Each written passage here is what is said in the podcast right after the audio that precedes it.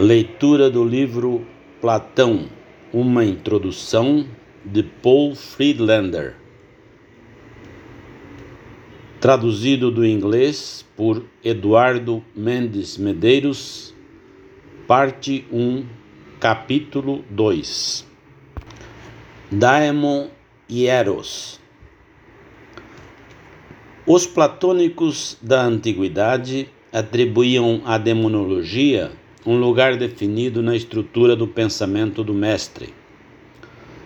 Os intérpretes modernos se acham mais esclarecidos para levar muito mais a sério as declarações de Platão sobre esse assunto. Mas como podemos considerar como mera brincadeira o que é dito sobre os demônios, se consideramos as doutrinas físicas e fiológicas do Timeu? Ou a fisiologia da linguagem de Cratilo como partes integrantes do sistema de Platão. Só pelo fato de que temos uma ciência contemporânea da natureza e da linguagem, mas nenhuma de demônios?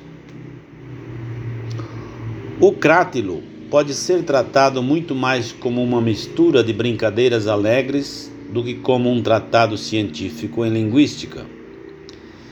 E a mistura do mito e ciência natural no Timeu pode ter feito com que um cientista como Demócrito balançasse a cabeça. De fato, não deve haver dúvida de que em seus escritos Platão não ensina uma ciência no sentido de como a entendemos hoje. E enquanto o que os personagens e seus dramas dizem sobre o mundo dos demônios é certamente brincadeira, trata-se como em todas as brincadeiras nas obras de Platão, de uma brincadeira de natureza profundamente séria. Se alguém, no entanto, se aventurasse a expressar este elemento subjacente de seriedade em suas próprias palavras, Platão provavelmente protestaria. Isso eu sei. Se deveria ser escrito ou dito, era melhor que fosse dito por mim em minhas próprias palavras. Platão encontrou a dimensão demoníaca quando encontrou Sócrates, pois este homem, que mais do que qualquer outro se propunha a esclarecer pelo poder de seu intelecto o que era obscuro e ambíguo, reconheceu forças misteriosas, às quais ele obedeceu sem examinar de onde provinham. Ele gostava de falar, e muitas vezes o fazia, sobre o seu daimonion, uma peculiaridade que era tão conhecida que as autoridades a usaram como base para a acusação contra ele. Ele foi encarregado da introdução de novos seres demoníacos. Não nos voltaremos para a psicopatologia para investigar a natureza desse daimonion nem nos juntaremos a Schopenhauer em sua tentativa de atribuir-lhe um lugar entre sonhos, fantasmas e outros fenômenos ocultos. Seria ainda mais inadequado tentar explicar racionalmente esse fenômeno extraordinário, chamando de voz interior do tato individual uma expressão da liberdade espiritual ou uma medida segura da própria subjetividade confinando-o assim ao nosso mundo racional e social de experiências.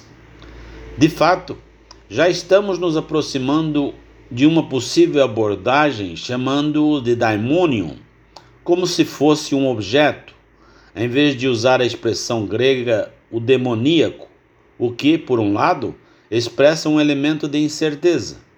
Mas você sabe de onde vem e para onde vai e por outro lado, indica que essa força não está dentro e à disposição de uma pessoa, mas é recebida de uma esfera maior, externa a ela e reconhecida com reverência e admiração. Num outro nível está o divino. Platão, no discurso de sua defesa, chega a fazer Sócrates conectar os dois e chamar o fenômeno de elemento divino e demoníaco, e até mesmo o sinal de Deus. Na apresentação de Xenofonte, Sócrates afirma que esse poder o aconselhou ou instruiu de antemão o que fazer ou não fazer. O único caso em que um efeito claro pode ser observado é quando Sócrates está prestes a preparar a sua defesa. Então, o poder se opõe a ele. O elemento de resistência e inibição é particularmente enfatizado por Platão não há razão para dar mais crédito à descrição bastante geral de Xenofonte do que à cuidadosa delimitação de Platão, embora Platão possa ter acentuado e sistematizado. Pelo menos é plausível que Sócrates estivesse mais profundamente consciente desses poderes ativos quando se deparava com obstáculos. Goethe, também, se pudermos chamá-lo como testemunha, às vezes estava inclinado, embora ele também tenha uma visão diferente, a respeito de forças protetivas que trazem vantagem à pessoa, como elementos demoníacos, que a pessoa adora sem qualquer explicação. Que essa voz nunca aconselha a uma ação positiva é expresso na apologia e nas mesmas palavras no Teages. Em uma passagem posterior do Teages, disse que o poder demoníaco dá apoio ou coopera, o que não quer dizer que o diálogo não seja de origem platônica. O autor deve ter pensado que as duas concepções eram compatíveis entre si. Platão introduziu pela primeira vez o daimonion na figura de Sócrates como um traço tão característico desse homem estranho quanto o seu nariz virado para cima e os olhos salientes. O próprio Sócrates diz em seu discurso de defesa que ela aparecia com frequência e se opunha a ele mesmo em ninharias. Assim, não devemos nos surpreender e esquecer que estamos lendo o relato de Sócrates, um mestre da ironia. Quando nos é dito no Eutedemo que o sinal do demônio o impede de se levantar, causando assim seu encontro com os briguentos mestres de esgrima. Ficaremos ainda menos surpresos quando no Fedro o sinal não permite que ele saia antes de ter feito as pazes com Eros, fazendo outro discurso mais verdadeiro. O Teages prova o efeito genuíno da voz, relatando uma série de incidentes em que o aviso se tornou realidade. Quando Carmides estava treinando para os Jogos da Nimeia, na época da encomenda do assassinato de Timarco, e na desastrosa partida da frota para a Sicília. É muito significativo, no entanto, que esses eventos se tenham concretizado. O Tiage certamente não pretende fazer de Sócrates uma espécie de homem milagroso. O próprio Sócrates afirma o propósito de contar essas histórias, porque este poder demoníaco é muito importante para a comunhão com aqueles que procuram a minha companhia pois há muitos a quem ele resiste. Eles não podem se beneficiar da relação sexual comigo e eu não sou capaz de ter uma tal relação. Em muitos casos, não apresenta nenhum obstáculo no relacionamento, mas as pessoas em causa não têm qualquer ajuda a partir dele. Mas, se o poder demoníaco participa de uma forma útil no relacionamento, os companheiros imediatamente descobrem que estão progredindo.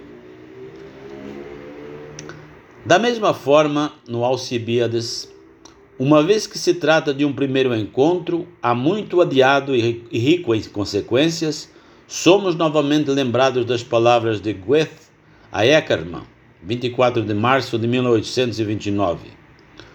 Quanto mais alto é um homem, mais ele está sob a influência dos demônios, e ele deve constantemente prestar atenção para que o seu guia não se dedique a um caminho errado. Havia algo de demoníaco em meu conhecimento de Schiller. Poderíamos ter sido apresentados mais cedo ou mais tarde, mas que nos conhecêssemos exatamente no momento em que eu estava de viagem marcada para a Itália e Schiller começasse a se cansar de especulações filosóficas, isso foi importante e altamente benéfico para nós dois.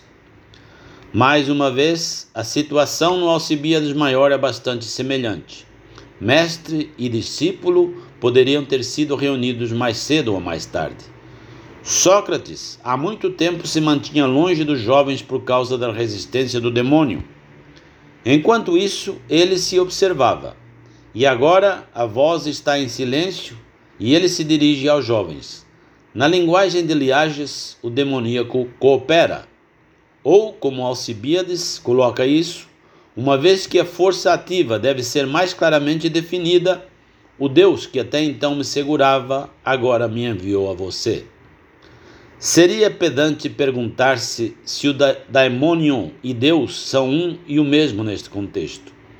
Eles são e não são. Estamos lidando com poderes ativos, não com nomes. Uma vez que a educação, o empreendimento mais importante, está em jogo, o demoníaco é particularmente significativo. Ambos os elementos são combinados no Teetetos, Sócrates fala de sua habilidade como parteira e de diferentes efeitos dessa habilidade. Como alguns homens o deixam prematuramente, em detrimento do que eles geraram ou ainda carregam por nascer dentro de si. Como um exemplo típico, ele nomeia Aristides, o filho de Lisímaco, fato que também ocorre no contexto relacionado no Leages, no qual seu pai, no Lax, o apresenta a Sócrates. No Teetetos é citado o seguinte: Se eles retornarem desejando a minha companhia e se comportando muito estranhamente, o demônio que vem a mim me impede de me juntar a alguns deles. Permite-me estar com os outros, e estes de novo progridem. Assim, torna-se claro o porquê Platão considerava essa característica um atributo mais importante de Sócrates do que o seu nariz virado para cima e os olhos salientes. Em Xenofonte, tendemos a pensar em um pequeno oráculo especial que dá conselhos bastante aleatórios ao seu dono e aos que estão em sua companhia, como fazer uma coisa e não fazer outra. Em Platão, o demoníaco em Sócrates determina principalmente sua missão educacional. Não é meramente uma peculiaridade notável de um único indivíduo, mas uma parte integrante da natureza de um grande mestre. Como uma infância extralógica protege a educação que progride no âmbito do logos de se tornar uma busca puramente racional e assegura uma conexão com um elemento de mistério que está faltando na instrução dos sofistas. Assim, Platão deve tê-lo considerado como fazendo parte do normal, não como algo anormal. Ele, obviamente, sentiu tal poder dentro de si mesmo, e não é algo que deva ser sentido por todos os que são chamados e não meramente designados para educar os seres humanos. Os platônicos de períodos posteriores frequentemente discutiam a natureza do daimon socrático. Temos tratado sobre o assunto de Plutarco, Apuleio, Máximo e Próclo. Todos eles tentam explicar esse fenômeno particular, tirando-o de sua posição isolada, isto é, estabelecendo uma conexão com outros demônios, particularmente com aquele demônio que, de acordo com a crença generalizada, acompanha um homem através da vida e, de acordo com a doutrina platônica, permanece com a alma humana mesmo além da sua existência terrena. Talvez ainda hoje não seja absurdo falar de tais coisas, pois não são fantasmas e espectros ou ritos teúrgicos e mágicos com que estamos lidando, mas com poderes reais, embora em Jâmblico, Proclus e em outros lugares as linhas de fronteira estejam frequentemente indefinidas. Antes de destacarmos esse assunto como superstição, devemos pelo menos pensar na hierarquia de anjos de Dante, que ascende, ascende através de muitas fileiras ao trono do Ser Supremo, ou reconhecer a luz do último livro Dichum Amvergeit, o que o quanto o demoníaco ou demônio significava para Goethe, que estava sempre se esforçando para ver com toda a clareza. No diálogo de Plutarco sobre o daimonion de Sócrates, uma confusão infantilmente grosseira do daimonion socrático, com fenômenos como espirros ou como vozes calmantes, usadas para fins de adivinhação popular, é substituída por uma visão mais profunda, provavelmente originária do Poseidônio. Como a fala humana afeta o ouvido, assim o logoi, para manter esse termo equívoco, dos demônios afeta diretamente a alma humana. O que as pessoas comuns experimentam apenas no relaxamento do sono é dado aos seres humanos como uma alma pura e serena, a quem chamamos de santa ou demoníaca em suas vidas despertas. Tal ser humano, livre de desarmonia e tumulto, era Sócrates. Um mito platônico então parece revelar o que Plutarco quer dizer com demônios. Timarco, escondido na caverna de Trofônio, aprende, através da voz de um oráculo, que os demônios são as estrelas que ele vê flutuando acima da escuridão, isto é, a parte mais pura da razão a indivíduos especialmente favorecidos, a parte que é excluída da mistura de alma e corpo. Assim como as rolhas flutuam acima da rede, assim como a estrela demoníaca flutua acima do ser humano e sua alma está presa a ela, seja voluntária ou relutantemente. É uma doutrina estoica, embora com conotações platônicas, essa noção do Logos, percebida sem os sentidos, penetrando em todos e unindo o macrocosmo com o microcosmo. De acordo com o Timeu, o Deus dá a todos um demônio como parte de sua alma. Seu assento é a cabeça, que é semelhante ao céu e, portanto, levantada em direção a ele. E esse elemento divino deve ser cultivado para que o homem mantenha o demônio em um habitat ordenado e se torne eudaimônico. O que, do ponto de vista lógico e psicológico, é chamado de razão, está aqui reverentemente relacionado à forma mais elevada de existência. Com esta doutrina do Timeu, Plutarco parece ter combinado o que Platão escreveu sobre o demônio nos mitos da alma. No Fédon, o demônio que foi dado ao homem nesta vida o leva ao último tribunal após a morte e ao Hades após o julgamento. Outro demônio então o guia para cima novamente. No rito da República, a situação inverte-se. É a alma que, de um modo restrito e através de sorteio, antes de sua encarnação, escolhe livremente seu modo de vida e, portanto, seu demônio, como o cumprimento da escolha. Estas não são doutrinas diferentes de Platão. Platão não fala sobre doutrinas dogmáticas, muito menos sobre demônios. Em vez disso, a fim de apresentar imaginativamente algo de sua própria experiência, para que possa ser apreendido por todos, ele combina, em um lugar, a crença popular em um demônio acompanhando o homem através da vida com a sua própria visão da alma humana, e em outro lugar, com imagens órficas do além. Demônio, primeiro, significa algo como a forma humana inata, Hoje pode ser chamado de existência o elemento que permanece constante durante todos os acidentes e fluxos da vida, o que torna qualquer ação própria como minha ação. Heráclito já havia revisado a crença popular nesse companheiro fantasmagórico em sua frase: O caráter do homem é seu demônio. Mas Platão pensou que podia ir mais fundo e poderia expressar mais em, em um mito. Este caráter não se limita à vida terrena do homem.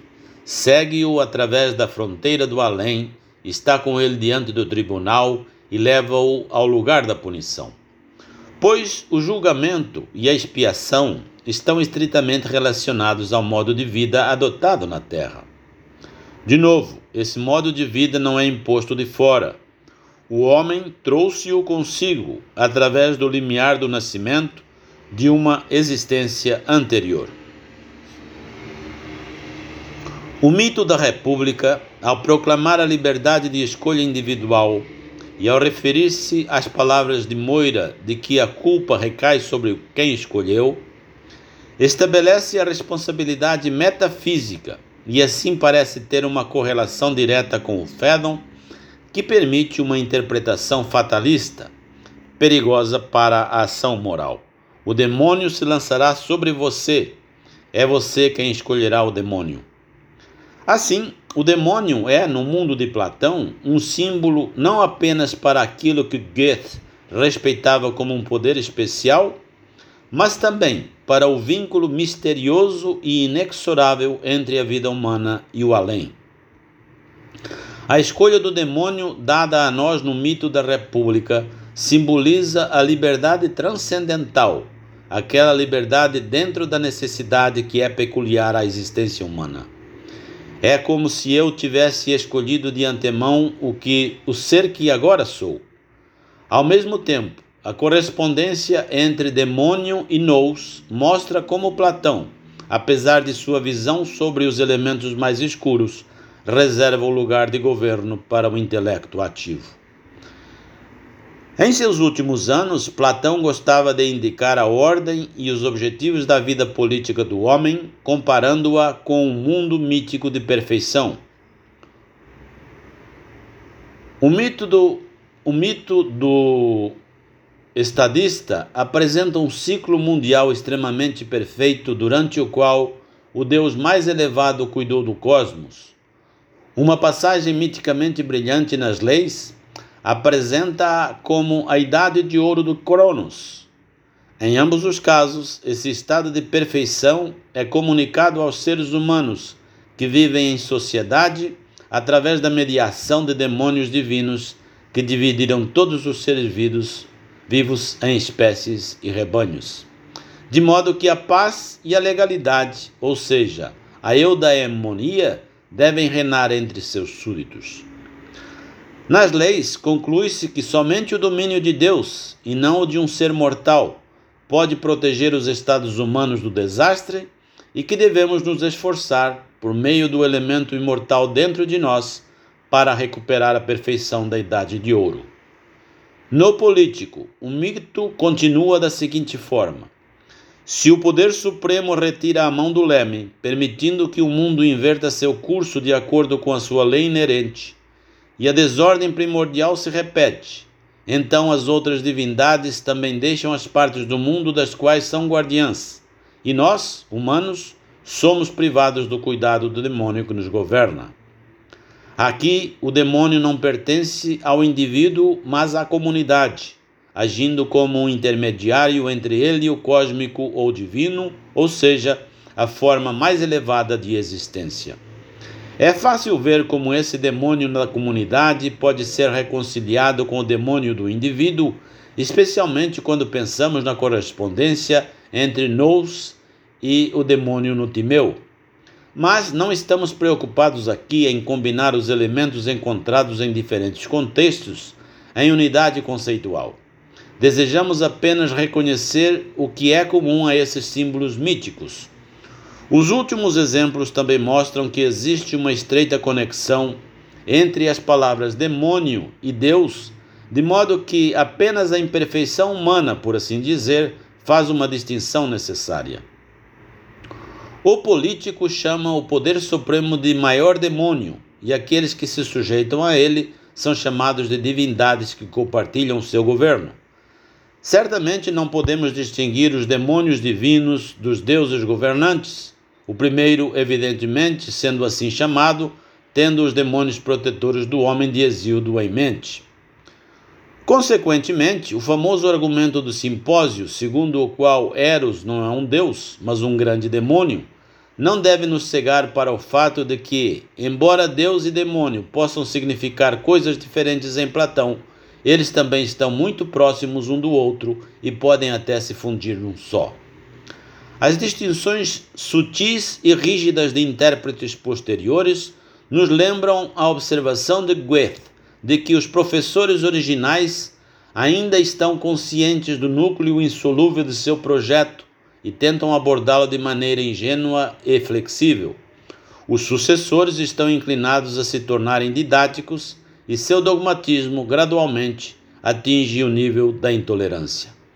Platão, ao contrário, ainda mostra como as mesmas coisas podem ser vistas e nomeadas de forma diferente. A razão, consciente de si mesma e de seus próprios elementos, é referida como nous, pensamento puro, compreensão, A piedade, reverenciando a mesma coisa que o esplendor da perfeição ou bem, é chamada o divino, assim como no Alcibiades Maior, conhecimento e pensamento são chamados de partes mais divinas da alma, e Deus e pensamento, em estreita justaposição, juntos formam todo o divino. E a mesma coisa, vagamente sentida e nomeada pelo temor que se sente através desses poderes incompreensíveis e inescapáveis, é chamado de demônio. Deus e demônio estão tão próximos em Platão que a linha divisória finalmente desaparece completamente, exceto onde, como no simpósio, eles são expressamente distinguidos para um propósito especial. Devemos também ter em mente que ele sempre rejeitou, como indigna, uma rigidez excessiva na escolha dos termos e abriga sobrenomes quando assuntos de tamanha importância estão em jogo. Os platônicos de um período posterior, no entanto, estavam muito inclinados a adotar um tipo de adoração de palavras e o dogmatismo. Mesmo no final da própria vida de Platão, o mito vivo começou a murchar diante do esquematismo de uma demonologia ingressando como em Filipos de Opus, em uma estranha união com a doutrina física dos cinco elementos, ou como no sucessor de Platão, Xenócrates, com a geometria das formas triangulares. Pensadores posteriores, semelhantes na abordagem geral, embora diferindo em detalhes, começaram a incorporar o daimonion de Sócrates como um caso especial em toda uma ordem de demônios ou em uma hierarquia de forças cósmicas e seres cósmicos. Máximo de Tiro atribui inúmeras tarefas aos 30 mil demônios que ele herda de Exildo. E um escolheu este corpo, e o outro o seguinte, um Sócrates, outro Platão, ainda outro Pitágoras. Para Próclus, o daimônio de Sócrates pertence ao mais alto posto de demônios, os demônios divinos, Platão não pensa em termos de tais esquemas, mas como ele certamente se referiu a fatos objetivos e não apenas a palavras, eidite cote e voidite parole, então ele deve ter visto o demônio e o demoníaco como pertencentes juntos como divindade e o divino. E ninguém pode dizer o quanto das ideias e especulações de sua própria escola ele teria rejeitado como um aborrecimento ou com um sorriso para tentar compreender o incompreensível de uma forma tão rígida e o quanto ele teria aceitado com uma indulgência amigável. Essas demonologias de Filipos e Xenócrates, Ajâmblico e Próclo mantiveram ao longo dos séculos uma visão comum que, de fato, deriva de Platão e deve ter sido de extrema importância para ele é a ideia ou visão do demoníaco como um reino intermediário entre o nível humano e o divino, um reino que, por causa da sua posição intermediária, une o cosmos a si mesmo. Diotima menciona esse reino no início do seu mito sobre Eros e o torna a cena de todas as relações entre deuses e homens, e, portanto, da arte sacerdotal e da adivinhação, dos rituais e da magia. Esses costumes e ritos, Platão, pelo muito que ele mesmo os tenha usado, os aceitava como um símbolo para um reino oculto de existência superior e, portanto, também como um mundo intermediário ou mediador. Coordenado com este reino está o homem demoníaco, abaixo está o homem banal, acima dele, implícita, embora não explicitamente declarada, está o homem dotado de sabedoria divina. Somente o simpósio desenvolve o reino intermediário do demoníaco na forma concreta de um mito. Como um prelúdio para isso, podemos tomar o mito da alma no Fédon, onde o demônio, cuja função é para conduzir a partir daí, acompanha a alma primeiro ao tribunal e depois ao Hades, de onde outro guia leva-o de volta ao seu retorno. Também somos lembrados do mito da alma na República, onde o julgamento é passado em um lugar demoníaco entre o céu e a terra, e do fraco eco no Timeu, onde o demônio, o elemento de controle na alma, nos eleva da terra à proximidade do céu. No político, as próprias almas são uma espécie demoníaca, recebendo o conhecimento divino do belo, do justo e do bom. É sempre a metaxis, ou intermediária, que é o símbolo do demônio ou do demoníaco. E isso é visto em contornos ainda mais claros no mito de Diotima. É um mito, com certeza, e os platônicos estavam muito errados em fazer dele um dogma. Por outro lado, dizer que é nada mais que um mito é igualmente errado e evita a pergunta de qual é o objetivo do mito, uma pergunta que deve ser feita mesmo que não haja uma resposta final. Platão não teria escolhido a forma de um mito se tivesse sido capaz de encontrar uma expressão perfeita na forma de um conceito lógico. É fácil mostrar a gênese dessa ideia. Homero e Hesíodo criaram os deuses gregos, isto é, eles levantaram o Olimpo e o céu dos deuses do reino dos demônios. Embora Platão ainda use as palavras deuses e demônios de forma intercambiável, ele adotou e sistematizou essa ideia de duas formas distintas, colocando o demoníaco como uma espécie de meio proporcional entre o nível humano e o divino. Mais difícil e importante, no entanto, do que esse pano de fundo é a questão do propósito para o qual precisa, precisava Platão e usava e usava essa estrutura conceitual. Entre as abordagens muito diferentes de um Weltanschauung na tradição europeia, que foi essencialmente influenciada pelo pensamento da antiguidade clássica, podemos distinguir duas visões básicas, vistas talvez em contraste particularmente acentuado uma com a outra, quando comparamos uma paisagem de Dürer e uma de Rubens. Assim como a primeira se apresenta em seções ou camadas distintas e separadas, do primeiro plano para o fundo, o segundo conduz em um movimento contínuo e homogêneo à profundidade da imagem, e essa diferença de forma expressa um contraste na visão do mundo, pois faz uma diferença básica se o mundo é visto como uma estrutura limitada e nivelada ou como uma, um contínuo espacial homogêneo. Essa visão dupla também aparece na antiguidade, embora seja óbvio que a ideia de estrutura pertence muito mais à visão clássica do que à ideia de um contínuo. Assim, em Platão, podemos comparar a estrutura tríplice de seu conceito de alma com o conceito moderno da alma como energia infinita, ou seu estado construído sobre três classes, com aquela abundância de forças que quer se apoiem mutuamente ou estejam em permanente conflito, que geralmente temos em mente quando usamos a palavra estado. A estrutura requer que seus elementos se mantenham unidos essas duas possibilidades de eles mesmos formarem uma boa união é impossível, diz a doutrina dos elementos do Timeu. Pois deve haver um vínculo entre eles, mantendo-os juntos. O melhor vínculo é aquele que se faz entre si mesmo e os elementos que ele conecta em uma unidade completa. Conseguir isso, o mais perfeito possível, é a natureza da proporção. Assim, a natureza quádrupla dos elementos é estruturada pela proporção geométrica continuada, e a partir desses quatro elementos, o mundo foi criado em harmonia consigo mesmo por meio da lei da proporção.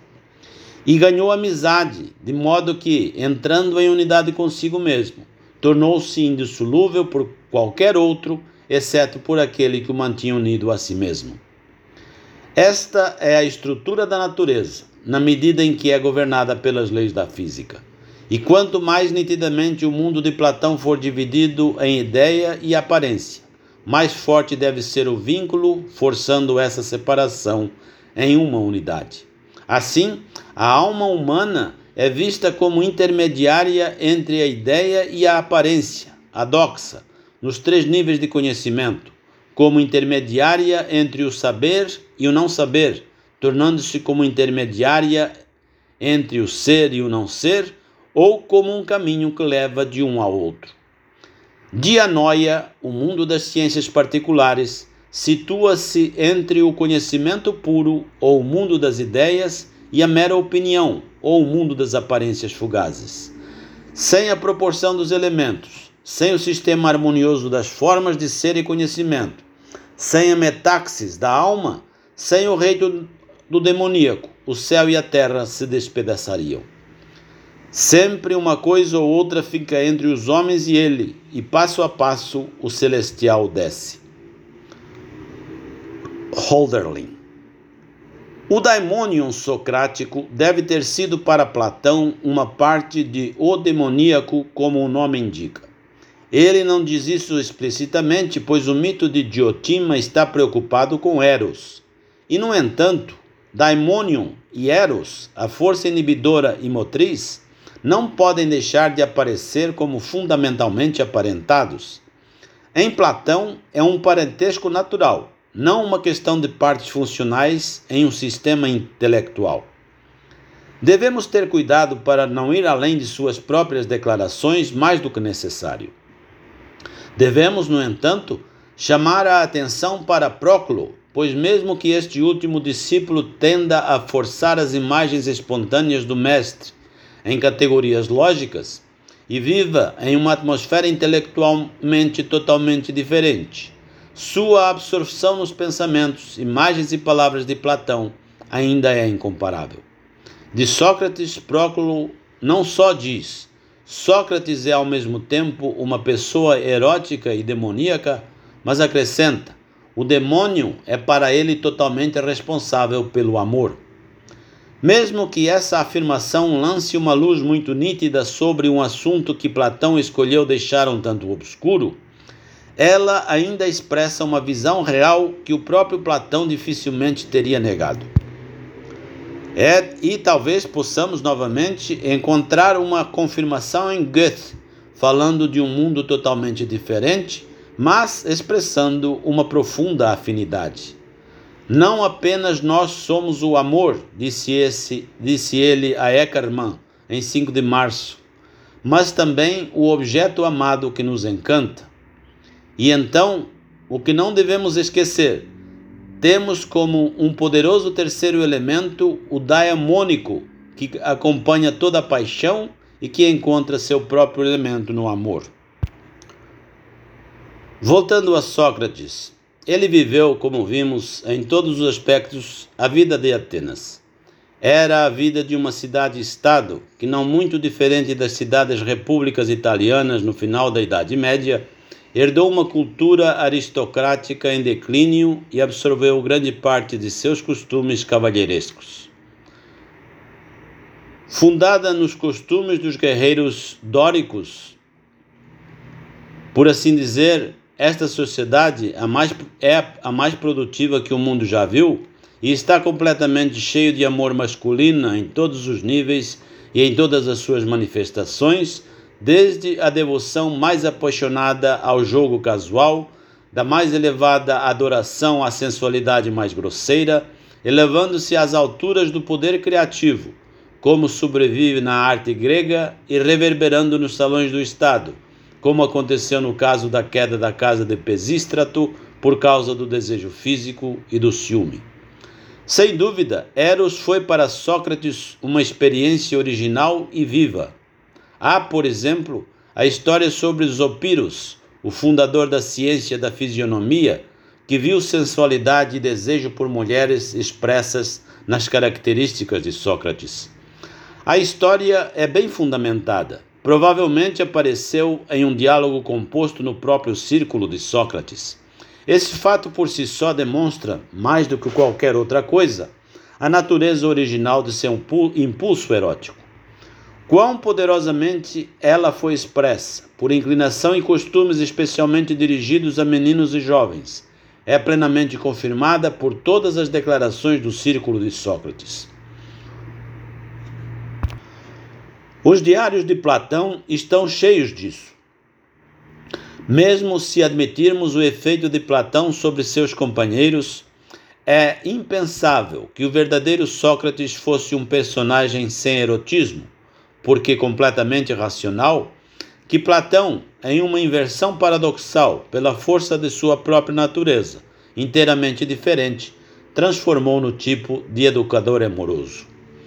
No Alcibíades de Ésquines, Sócrates compara seu amor por Alcibíades com o êxtase divino de, de Mênades Báquicas.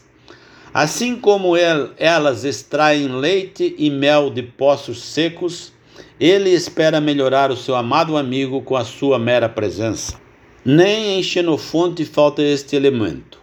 As memorabilia, com certeza, dizem pouco sobre isso.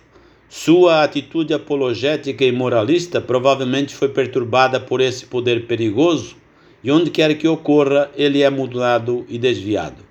Mas a afirmação ele muitas vezes disse que amava alguém é provavelmente mais próxima da verdade do assunto, tanto mais que atualmente é dada uma interpretação moral burguesa. Ficou claro, no entanto, que seu desejo não era movido pela juventude, primando pela beleza física, mas por aqueles favorecidos com excelência de alma, virtude. Em uma longa conversa com Critóbulo sobre como ganhar amigos, Sócrates interrompe de repente. Talvez eu possa ajudá-lo em sua busca pelo belo e bom, porque eu sou um amante.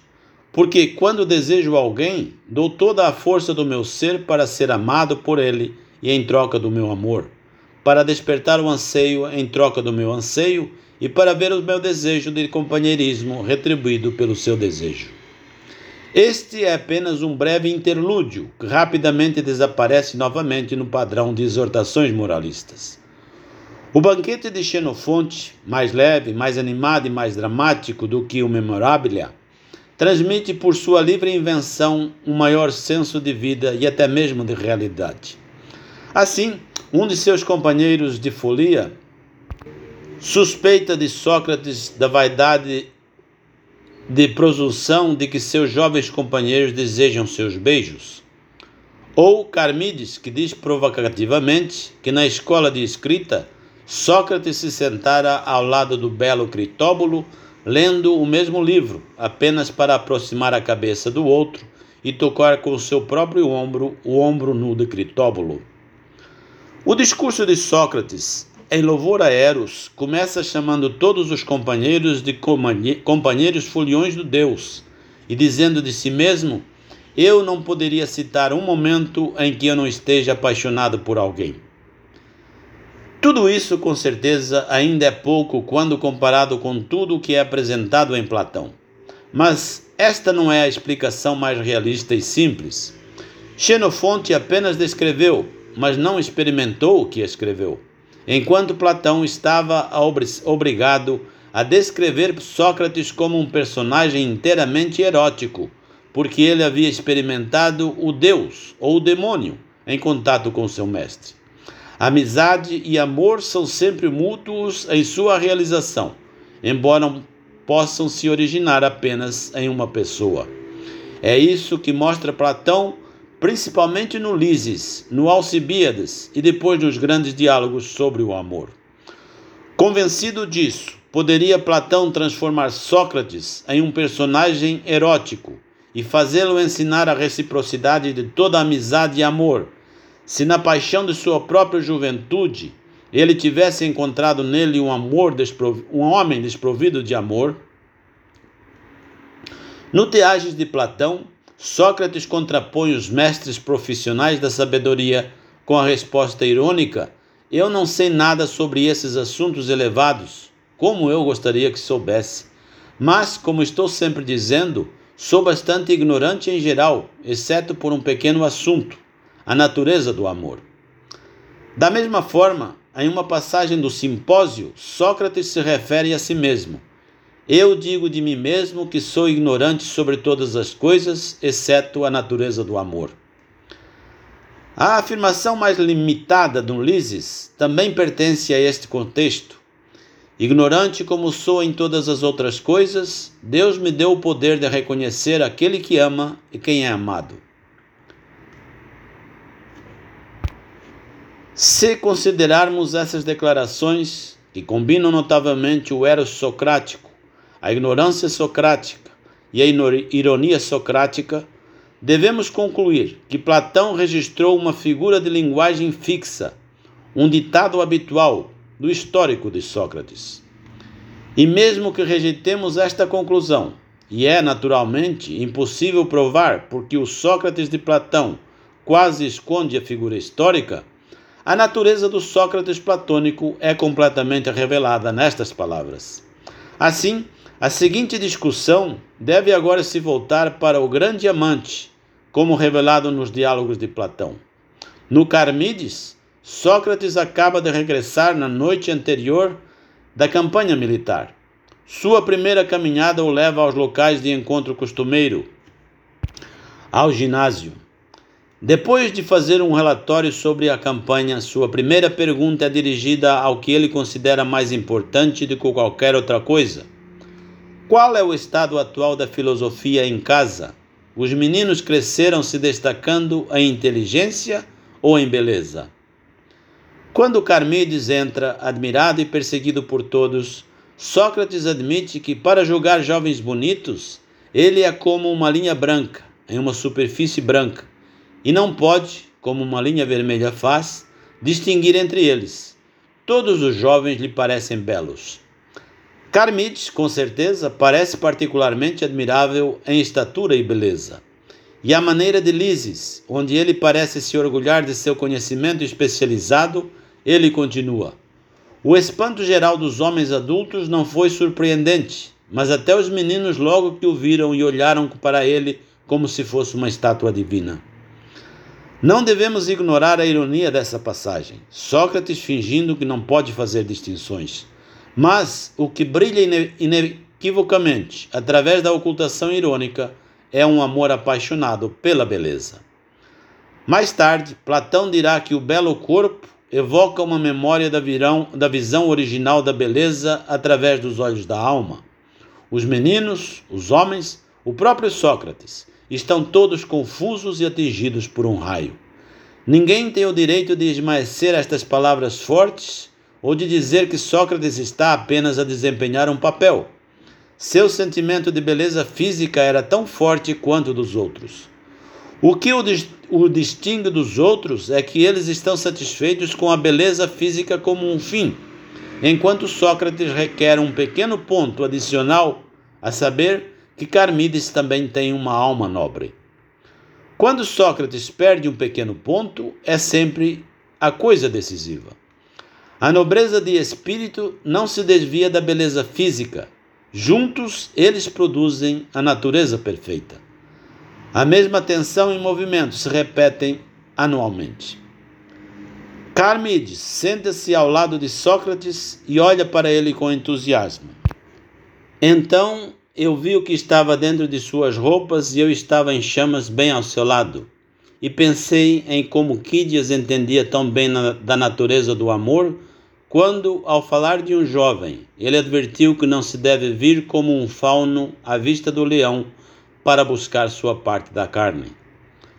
Tudo isso pode ser tomado literalmente, como é mostrado pelo olhar para a nudez velada, embora também possamos detectar uma pitada de auto-zombaria suave nessas fortes palavras poéticas. No decorrer da conversa, no entanto, torna-se claro que tanto o bem quanto o mal para o corpo, e de fato para o homem como um todo, procedem da alma. A discussão subsequente permanece no nível da alma, lidando com a soforesine, a moderação e disciplina da alma bela. Nas passagens iniciais de Protágoras, o companheiro observa provocativamente que Sócrates provavelmente veio em perseguição à beleza juvenil de Alcibíades. Sócrates entra no clima e, e se mostra bem versado em questões de amor. Mas algo estranho aconteceu. Embora ele, isto é, Alcibiades, estivesse presente, eu não prestei atenção a ele.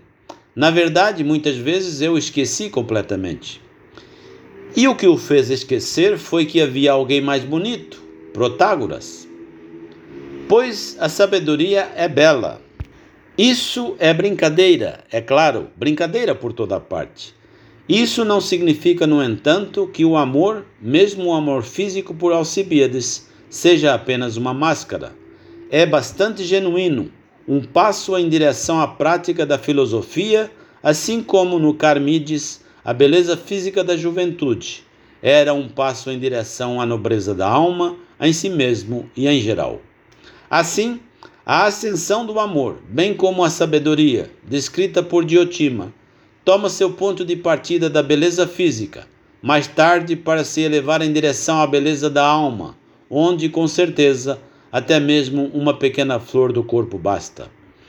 Este é o sentimento platônico e grego, em contraste com as palavras de Nietzsche de que o corpo mais belo é apenas um véu modestamente vestido por coisas mais belas, onde a pequena palavra mas soa um eco de um mundo totalmente diferente.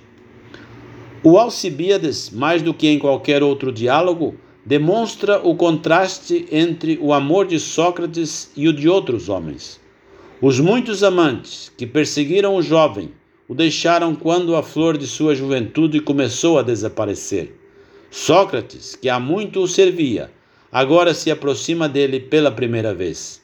Essa curiosa diferença é o ponto de partida da discussão e a solução é encontrada no final. Os outros amavam apenas o corpo, não o próprio Alcibíades. Sócrates, amando a alma de Alcibíades, é o único amante. Esta é a maneira pela qual o argumento é apresentado de forma conceitual. Mas este isolamento do amor da alma emerge apenas no contraste com o amor sensual comum. O amor de Sócrates é verdadeiramente um fenômeno totalmente humano. Talvez não consigamos sentir o que Sócrates quer dizer quando, no início, se refere à beleza e estatura da juventude. De qualquer forma, o que aqui se sugere poderia certamente ser complementado pelo Protágoras e pelo Simpósio. É um trampolim para o nível superior, mas um trampolim necessário, cuja ausência tornaria esse nível superior inacessível. Ainda um novo insight é transmitido por este encontro mais claramente do que em qualquer outro trabalho. Alcibíades sentiu a observação silenciosa de Sócrates como irritante é uma palavra forte e sentimos o aborrecimento, mas também a curiosidade com que quase antecipou a aproximação de Sócrates. No final, no entanto, depois que a primeira conversa pedagógica se esgotou, a relação entre os dois mudou. E das palavras de apego entusiástico, Sócrates conclui com razão que o seu amor pelo discípulo, à maneira das cegonhas, chocou o fruto ao lado do amor e deve agora, por sua vez, ser cuidado pelo amor do outro. Onde a paixão encontra o objeto certo, ela deve necessariamente gerar paixão. E, seja mais forte ou mais fraco, Sócrates sempre tem esse poder mágico. Quando ele entra no ginásio, os meninos logo o cercam. Nas palavras pungentes dos jovens Nutiages, meu maior progresso, de longe, veio quando me sentei ao seu lado e toquei em você. Pela primeira vez, o amante dirige-se ao jovem cuja visão o comoveu há muito tempo. Eles estão falando sobre o eu e o tu, e a força os uniu? Não. Em vez disso, sua conversa está preocupada com a aprendizagem e o autoaperfeiçoamento, com o Estado e a ação efetiva no Estado. Em vez de ser elogiado por seu amante, o jovem altivo se sente provado humilde, educado. Esta é a conversa soprática sobre o amor, o diálogo genuíno contra a conversa falsa dos outros. No Lises, depois de dar um exemplo semelhante, Sócrates diz: Esse é o caminho, meu querido Hipótales, em que devemos falar com o amado, cantarolando e abaixando-o, e não como você faz, inchando-o e mimando-o. Teste da alma e orientação para arete e polis são os assuntos apropriados entre os amantes, tanto para Sócrates quanto para Platão. Provavelmente mais profundamente semelhantes e menos distinguíveis neste ponto do que em qualquer outro. E o platônico Sócrates expressa um princípio geral muitas vezes confirmado por outros grandes autores. Por Oderlin, o homem mortal dá o seu melhor quando ama por Goethe, nós aprendemos apenas com aqueles que amamos. Por Nietzsche, os insights mais profundos brotam apenas do amor. Esses ditos, reunidos por Ernest Bertram em seu livro sobre Nietzsche, se complementam. Hölderlin estava pensando no mestre, Goethe no discípulo e Nietzsche no produto dessa união. Todos os três elementos são encontrados em Platão. Vamos agora voltar para o terceiro. Eros reúne duas pessoas. Se esses dois são Sócrates e Alcibíades, eles vão filosofar. Estes viram algo. Platão viu algo mais. Ele viu o poder do grande demônio se estender a uma nova dimensão. Não só o amante ensina e o amado aprende. É do seu amor que brotam os insights mais profundos. Assim, Eros torna-se o guia para a ideia. Esta é a virada verdadeiramente platônica. Percebe-se necessariamente uma interpretação da existência socrática.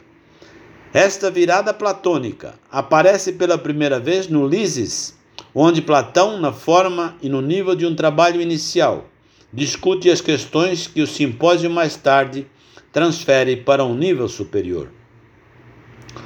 O assunto da conversa é amizade. Mas por trás dessa palavra, é claro, como será brevemente esboçado, se esconde o mais poderoso Eros, a atmosfera que permeia a conversação é erótica. Além disso, Sócrates confessa que o rápido reconhecimento do amante e amado é o único presente. De fato, Sócrates pode deixar dizer de si mesmo que desde a época da sua juventude, sua paixão erótica tem sido dedicada a adquirir amigos. Quase não há distinção terminológica entre amor e amizade, de modo que, primeiro, disse que o desejo deseja aquilo que está em falta, e depois que o agradável seja o objeto de amor, amizade e desejo. O diálogo trata da natureza da amizade, isto é, a princípio, de questões como se o afeto possa ser unilateral ou deva ser o mútuo, se a amizade une o igual com o igual ou o diferente com o diferente. Em suma, a conversa permanece na dimensão entre o eu e o tu. Somente no final, depois de uma longa troca dialética e aparentemente infrutífera, Sócrates chama a atenção para um ponto muito importante. Além disso, uma vez que todo bem pode ser substituído por um bem maior, a busca é uma ascensão ao objeto mais elevado do amor, ou aquilo que é bom em si mesmo e não para o bem do outro. Assim, procedendo da dimensão eu-tu, chegou-se a uma nova dimensão. Estamos nos aproximando do Eidos. O discurso de Sócrates no simpósio aponta para esta natureza intencional do amor desde o início. O amor visa algo. Essa relação, aparentemente, é necessária para apreender o elemento demoníaco para além do hino festivo, do mito e da música das palavras em seu significado filosófico ou conceitual. Esse elemento formal tem um conteúdo porque o belo e o bem são reconhecidos como objeto do ato intencional. Assim, a dimensão objetiva é apreendida desde o início. É como se a clareza conceitual tivesse recebido assim o que lhe era devido e Sócrates agora retoma seu conto na linguagem solene da profecia da sacerdotisa Diotima. O amor anseia pela criação da beleza, seja física ou espiritual, e este desejo de procriação é um anseio pela imortalidade, como o amor deseja que possa para sempre participar do bem. A geração de uma alma em outra ocorre quando o amante se depara com uma bela alma em um corpo justo. O que ele gera é virtude, que ele nutre na alma. Vemos como o eu, o tu e o objeto estão concentrados neste ato de procriação e como as duas dimensões que reconhecemos estão claramente delineadas. A mesma relação básica é repetida em um nível mais elevado. O duplo movimento em direção ao amado e com ele em direção à virtude torna-se uma ascensão gradual que leva à intuição das ideias. A princípio, desejamos a beleza física. A partir daqui, progredimos em etapas das quais nenhuma pode ser omitida, até que finalmente chegamos àquilo que é o belo em si mesmo, de forma única e eterna. O amor encontrou a sua mais alta realização. Do amor brotaram os insights mais profundos. Mas, mesmo a visão da ideia mais elevada de beleza ainda reflete sua origem no encontro entre o eu e o tu. O começo e o fim estão ambos sob o aspecto do mesmo grande demônio. Uma visão ainda mais clara da conexão necessária entre as duas dimensões, a unidade da experiência erótica e a visão das ideias, é apresentada no Fedro. O momento em que a visão da beleza desperta o amor é como um raio duplo caindo no reino das ideias em nosso mundo de ir e de vir. Pois aquele que vê o belo se lembra da beleza pura que todo ser humano, e isso faz parte de todo ser humano, viu no reino além dos céus antes de nascer. Ele vê beleza no outro porque percebe características moldadas à imagem de Deus, ou um corpo semelhante à imagem original da beleza. O espanto que ele sente e a sua adoração divina do amado é como um brilho de prata em que a memória e a imagem se despertam mutuamente. E o caminho é aberto para o reino das ideias. Mas isso é só o começo. Diferentes tipos de natureza humana, legados às almas a partir do momento que acompanharam um Deus no reino celestial, ou, em terminologia não mítica, a lei criativa do indivíduo agora persegue caminhos diferentes buscando nos outros o que é semelhante a si mesmo? Assim, o amor torna a alma consciente de seu elemento divino inato, o tipo mais elevado de alma, um seguidor de Deus, consciente de seu destino para a filosofia e o governo. O amor o obriga a olhar para Zeus e a moldar-se de acordo com a sua imagem. Zeus significa a forma mais elevada da existência divina na visão das formas eternas, pois o divino tem sua própria hierarquia, como no paraíso de Dante. Essa estrutura hierárquica determina a hierarquia do homem na terra e de toda a comunidade humana no amor. O amor dos filósofos uns pelos outros e pela ideia é derivada da contemplação das ideias por Zeus. Somente o mundo do além nos ajuda a compreender como a forma mais elevada de amor pode levar diretamente à filosofia ou à educação filosófica do parceiro afável, assim como o amor genuíno, vindo do Deus mais elevado, é a verdadeira educação que nos conduz ao Deus mais elevado. O encontro amoroso de dois seres humanos pertencentes a Zeus, isto é, dois filósofos ou governantes, inclui ao mesmo tempo essa nova dimensão, o movimento em direção à ideia. O desejo amoroso faz parte do nome do filósofo. Ora, enquanto um elemento sexual está, pelo menos potencialmente, sempre presente em Eros, mesmo a busca da verdade e a penetração da verdade pode, por um momento, como em uma passagem da República, ser entendido como um ato de gerar. Assim como o gerador deve ser da mesma natureza que o objeto de seu amor também o amante da verdade deve se aproximar do verdadeiro ser e tocá-lo com aquela parte da alma, podemos dizer, com esse órgão, que é semelhante ao verdadeiro ser. A verdadeira natureza ou ser da alma combina-se num ato de união, de união criativa com o verdadeiro ser ou forma, semelhante à natureza da alma. E assim, como na, a verdadeira união sexual não apenas gera, mas cria, também o, o eu conhecedor também deve criar. O que? Mente e verdade. A criança carrega as características de ambos os pais, mas, ao contrário de um parto natural, o produto dessa união não é externo aos seus pais, mas o próprio amante da sabedoria, depois desse tipo de procriação e nascimento. É como alguém que agora alcançou o discernimento e agora verdadeiramente vive e cresce unido a Ele. O insight e o conhecimento, portanto, crescem como parte da própria existência, não separados dela.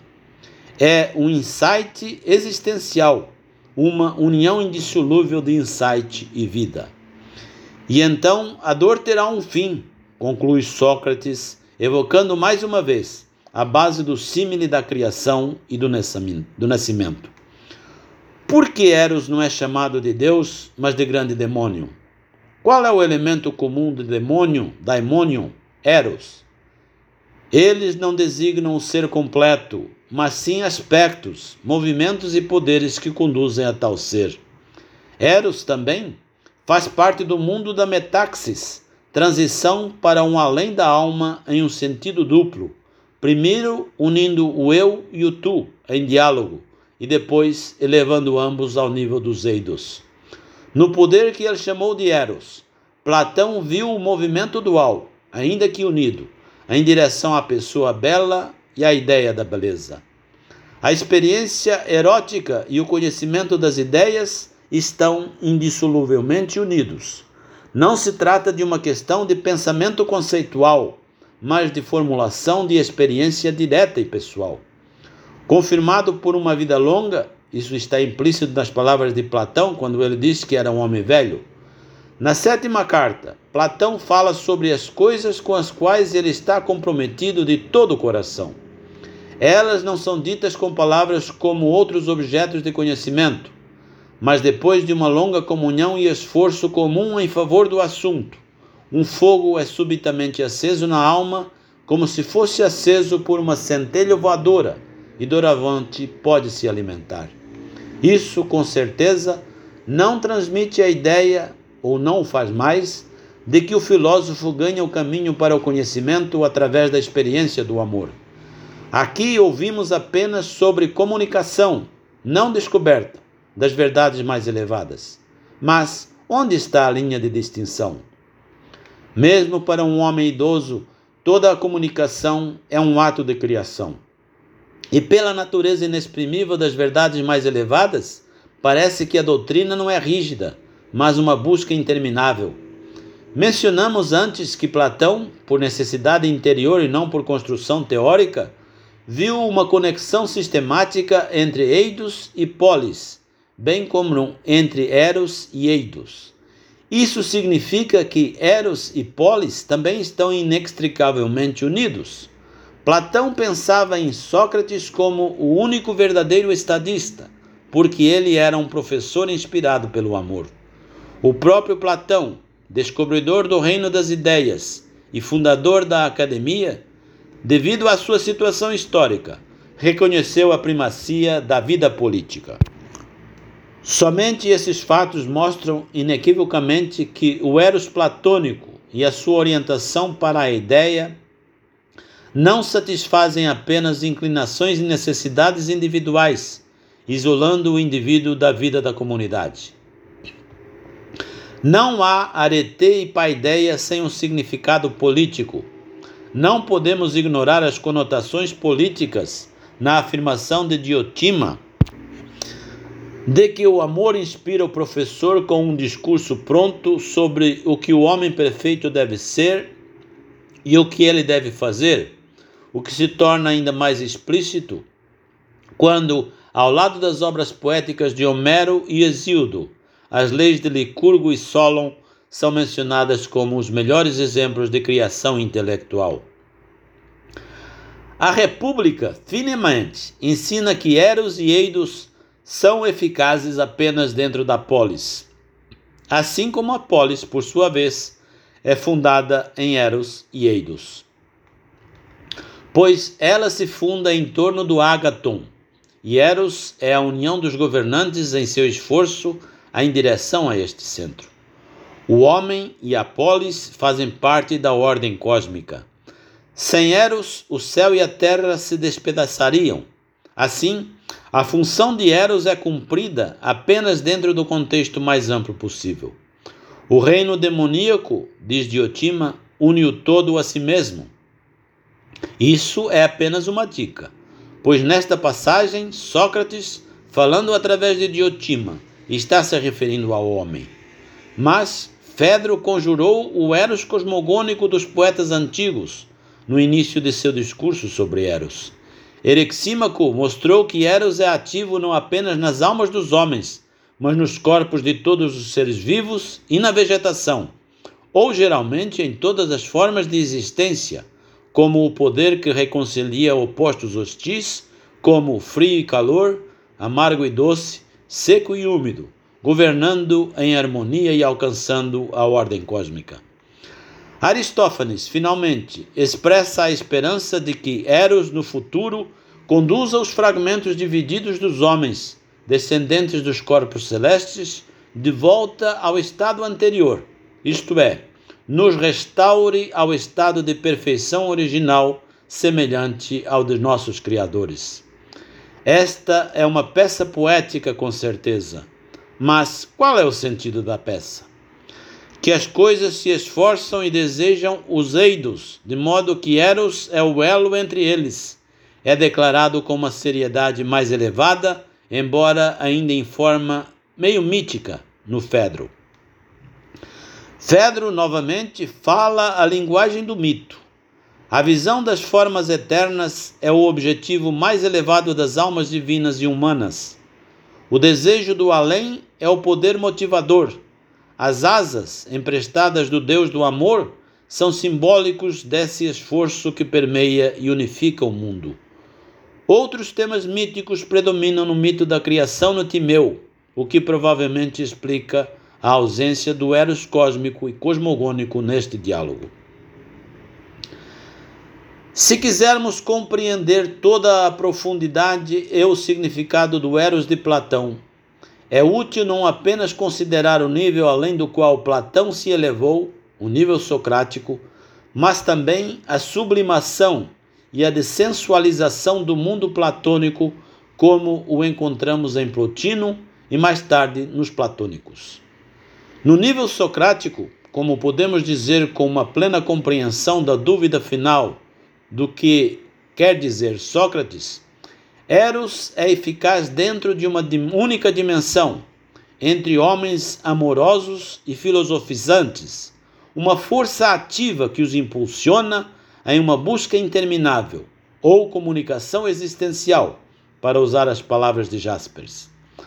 Platão acrescenta a essa força socrática um elemento objetivo, se não um sistema, pelo menos um esforço em direção a um sistema objetivo. Isso nos deixará, nos ajudará a deixar claro como Plotino não conseguiu reter essa força e conteúdo. Para ele, Eros significa apenas mover-se para cima e para mais alto. Um homem de quem seu pupilo Porfírio diz, nas primeiras palavras de sua biografia, Plotino, o filósofo de nosso tempo, era como alguém envergonhado de estar na carne, não poderia considerar a união do amor físico como ponto de partida criativo para a atividade filosófica. A distância entre Platão e Plotino é mais evidente quando este último aparentemente segue o mestre mais de perto. Plotino tenta mostrar o caminho que leva para a casa da errância sem rumo, isto é, para o lugar de confiança pertencente à alma, ao bem e ao uno. Ela pode ser alcançada por um homem dotado pela natureza do amor e de uma verdadeira e original inclinação filosófica. Tal homem sofre uma luta dolorosa por causa da beleza, mas, não sendo capaz de suportar a beleza física, ele foge dela para cima, para a beleza da alma, as virtudes, o conhecimento, as ações e os princípios universais, e daí para cima, para a causa da beleza espiritual da alma, até alcançar o que é ainda mais elevado, o uno a beleza em si mesmo. Só então ele estará livre da luta dolorosa. Esta é quase a mesma ascensão que Diotima descreve no Simpósio, com uma grande exceção. Em Platão, todo aquele que toma o caminho certo deve primeiro amar um belo corpo e gerar nele belas palavras. Em seguida, reconhecer a única beleza em todos os belos corpos tornando-se um amante de todos. Ninguém pode omitir esses estágios preliminares, para além dos quais conduz o caminho da alma para a beleza e para cima. Plotino não reconhece mais esses estágios. Para ele, a ascensão realmente começa quando o homem se afasta da beleza física que sua alma não suporta. A alma de Plotino está alienada deste mundo e seu conceito de espiritualidade desencarnada está muito separada da abundância do espírito de Platão. O discurso de Pausanias no simpósio, muito antes de Sócrates tomar a palavra e reduzir todos os discursos anteriores à insignificância, divide a aparente unidade de Afrodite e Eros. Há Afrodite Urânia e Afrodite Pandemos, cada uma com seu filho Eros. Mas este último novamente traça uma distinção entre os dois reinos bem diferentes do de Pausanias. E esta diferença novamente mostra a distância entre Platão e Plotino. Para Pausanias, a divisão atravessa este mundo, separando nobreza e vulgaridade no amor entre os seres humanos. Isso não é, não é Sócrates falando, com certeza, e a separação não é final no sentido de Platão. No entanto, ele nunca teria traçado a linha onde Plotino a desenhou. Para este último, o amor é o impulso necessário da alma para a união com Deus, de quem veio e está separado. Como uma virgem, ela tem um amor nobre por um pai nobre. Ao atingir seu objetivo, a alma possui o Eros divino e ela mesma se torna Afrodite celestial. Se ele se torna imerso no mundo do devir, no entanto, aceitando o amor mortal, separado do pai, torna-se pandemos em si e adota, por assim dizer, uma vida mundana. A vida terrena e o amor terreno são uma queda. A alma deve odiar esse ultraje e purificar-se desta vida para retornar ao Pai. Assim, é consistente concluir que o amor é realmente sem sentido dentro do mundo dos fenômenos. O amor nasce quando a alma indivisa cria um protótipo livre dos sentidos. Assim, o amor entre os seres humanos não é mais, como em Platão, um estágio necessário, mas apenas uma marca de almas de mente fraca. Aquele que não conhece o estado do amor verdadeiro, a união com a divindade, pode perceber, a partir da experiência do amor terreno, o que significa alcançar aquilo pelo qual mais ansiamos. O desejo dos amantes terrenos de união física é apenas uma cópia débil, uma imitação de experiências muito mais superiores. O protótipo, no entanto, o verdadeiro amor, é a união da alma com o Deus mais elevado. Nesse estado, a alma então derrama sua própria forma Enquanto estiver no seu estado natural, não pode ver o ser mais elevado, nem se fundir em unidade harmoniosa com ele.